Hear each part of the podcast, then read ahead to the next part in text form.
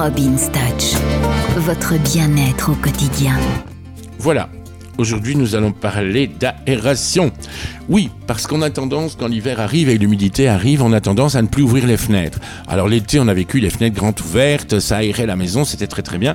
Et puis l'automne, on a tendance à fermer les fenêtres, descendre les volets et à ne plus aérer la maison. C'est très très très très mauvais.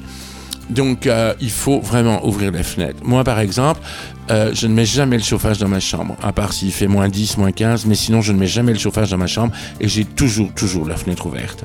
Même l'hiver, je dors la fenêtre ouverte. Je mettrai une couverture en plus sur le lit, mais je dormirai la fenêtre ouverte. Et c'est très important pour votre sommeil.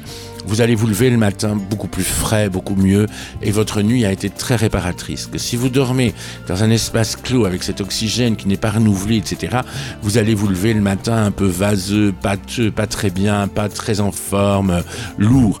Vous aurez un réveil beaucoup plus léger si votre chambre est très aérée, ainsi que la salle de bain, ainsi que les autres pièces. Moi, je conseille aller un quart d'heure sur la journée, le living, la cuisine, un quart d'heure par jour, vous coupez le chauffage et vous ouvrez grand les fenêtres pour bien aérer tout le rez-de-chaussée, tout, le living et pouvoir purifier, ramener de l'air pur dans la maison pour ne pas respirer tout le temps un air en vase clos. C'est très très mauvais. Donc une fois que vous avez bien aéré, vous refermez les fenêtres et puis vous remettez votre chauffage. Euh, le chauffage léger, hein, c'est pas la peine de surchauffer les pièces dans lesquelles vous vous trouvez. Croyez-moi, on vit très très très bien dans des pièces à 19 degrés. Hein. On n'a pas besoin des pièces à 23 degrés. Euh, c'est pas un sauna, hein, c'est un living.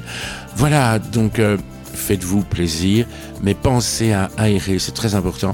Surtout aérer votre chambre et essayez de dormir la fenêtre ouverte. Je peux vous garantir que vous verrez la différence.